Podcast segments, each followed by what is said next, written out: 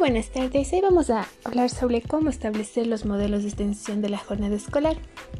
Vamos a hacer una revisión sobre experiencias de extensión de la jornada escolar en cuatro países, Argentina, Chile, México y España. En esta sección se presentan diversos modelos de diseño e implementación de políticas públicas vinculadas a la extensión del tiempo pedagógico que se han desarrollado en Argentina, Chile y México a nivel de enseñanza primaria. Asimismo, se expondrá casos como el programa Liceo para Todos de Chile y el Plan de Refuerzo, Orientación y Apoyo PROA de España, que trabajan en base a una propuesta de, de tiempo extendido en educación media. La extensión del tiempo pedagógico en los centros educativos es una tendencia que viene sosteniéndose desde hace dos décadas a nivel internacional y particularmente en América Latina constituye una de las políticas prioritarias orientadas a impactar positivamente en el aprendizaje de los estudiantes, sobre todo de aquellos pertenecientes a los sectores más desfavorecidos. A continuación, se presentan las diferentes propuestas de extensión del tiempo escolar de los países de la región implementada en primaria y los casos de Chile y España para secundaria. Ahora mencionaremos el país de Argentina vinculado con la primaria.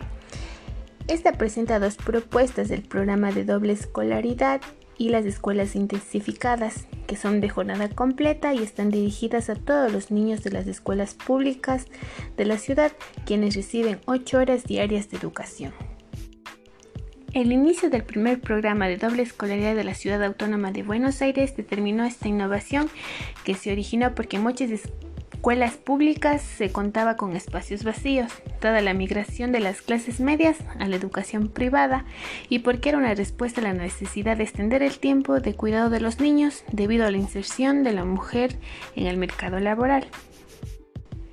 Entre los años 2001 y 2003 comenzaron a implementarse las escuelas intensificadas que se centraron en la ampliación del horizonte cultural de los alumnos a través de la especialización en ciertos campos de conocimientos, tales como ciencias, artes, educación física, educación musical, lengua extranjera o TICS.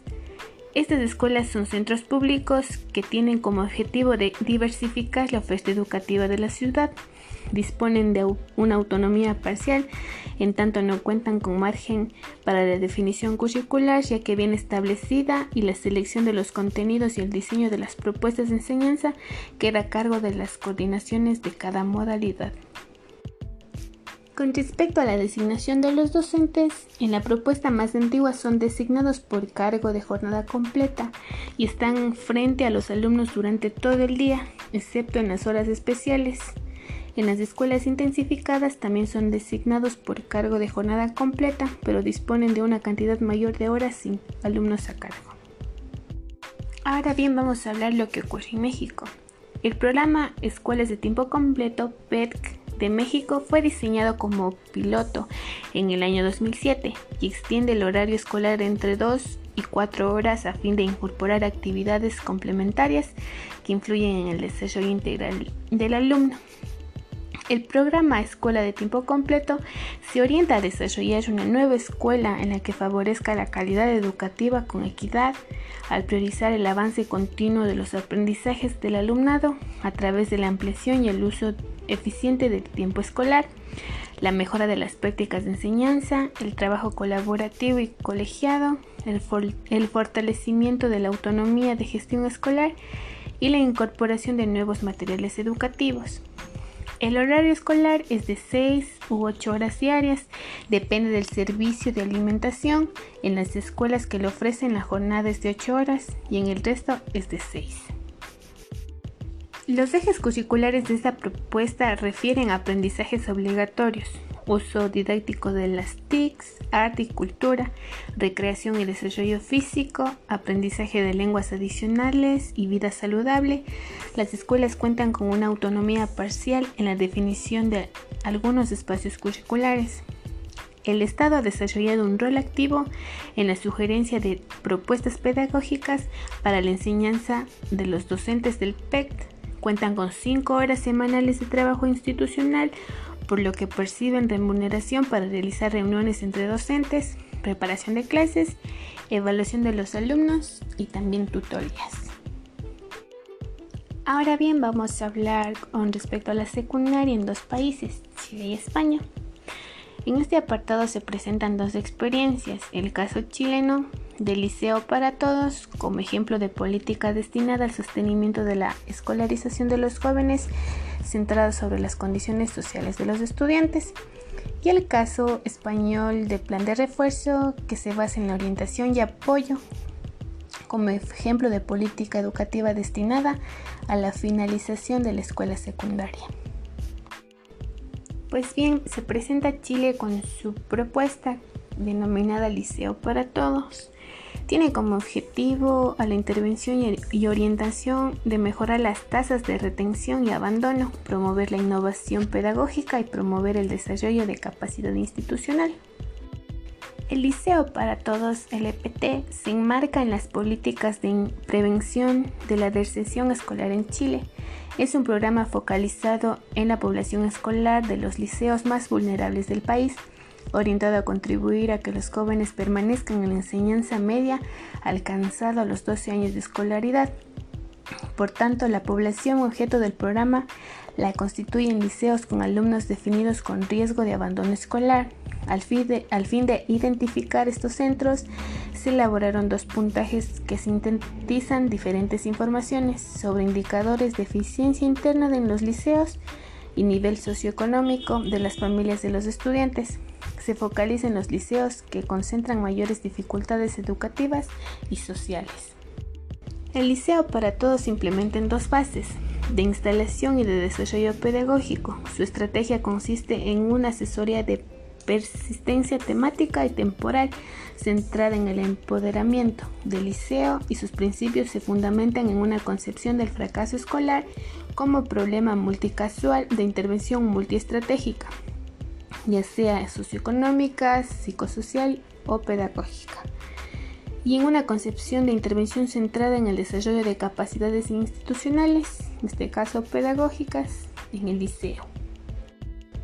Dentro de la evaluación del programa se realiza desde el inicio una serie de evaluaciones. Como primer punto, la focalización en los estudiantes más vulnerables y con mayor riesgo de abandono. Punto 2. La clasificación de liceos subvencionados del país mediante cruce de indicadores de rendimiento, fracaso escolar y vulnerabilidad social a fin de verificar y reorientar la focalización del programa. Como punto 3, la identificación en los centros de procesos que promueven retención y procesos que favorecen deserción. Punto 4, la implementación de planes de acción. Y como punto 5, seguimiento de una cohorte de egresados del Liceo para Todos. Aquí se implementaron unos aportes para una política de expansión e inclusión en nivel del medio. Los aportes se agrupan en las siguientes dimensiones. Primera, respecto al desarrollo de la capacidad institucional. Como segundo, respecto a los actores escolares. Tercero, respecto de la gestión del programa. Y como cuarto punto, respecto de la relación entre la escuela y los alumnos considerados en riesgo. Bien, ahora se hablará sobre el plan de refuerzo y orientación y apoyo pro de, de España. A mediados de los 2000, el MEC de España percibe dificultades para lograr trayectorias educativas completas y satisfactorias en los alumnos de un elevado porcentaje de escuelas secundarias. En este contexto se desarrolla desde el año 2005 el Plan PROA, el programa de refuerzo, orientación y apoyo es concebido como un proyecto de cooperación territorial entre el Ministerio de Educación y Ciencia de España y las comunidades autónomas. Su propósito es abordar las necesidades asociadas al entorno sociocultural del alumnado mediante un conjunto de programas de apoyo a los centros educativos.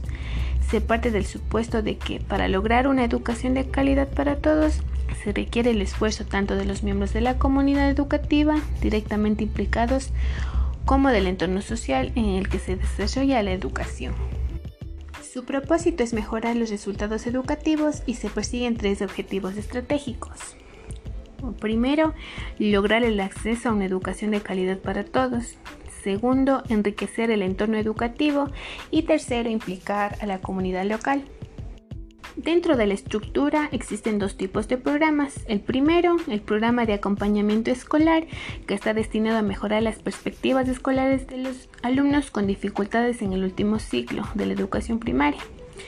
Segundo, el programa de apoyo y refuerzo en secundaria, dirigido a los docentes para dotarlos de recursos que les permitan abordar una mejor integral inclusión educativa. Dentro de la evaluación, el PROA cuenta con un modelo de evaluación que se implementa con cada curso. Este modelo se organiza en cinco áreas. Primero, grado de ajuste a las necesidades de los centros y de los alumnos a los que va dirigido el programa. Segundo, diseño de programa, adaptación en cada centro. Tercero, implantación y seguimiento. Cuarto, resultados y efectos. Y como quinto, dificultades y buenas prácticas encontradas. Dentro de los aportes para una política de expansión e inclusión en el medio, la política centrada en el objetivo específico permite obtener logros concretos que aunque no alteran al dispositivo en su conjunto, pueden ir promoviendo procesos, cambios destinados a mejorar las trayectorias escolares en todos los alumnos. Se observan mejoras en la asistencia y cumplimiento de tareas y en la promoción de asignaturas. Sin embargo, supone también que en otras áreas quedan intactas y que una vez saturados los efectos de refuerzo o apoyo extra, la política puede resultar insuficiente para sostener la trayectoria escolar.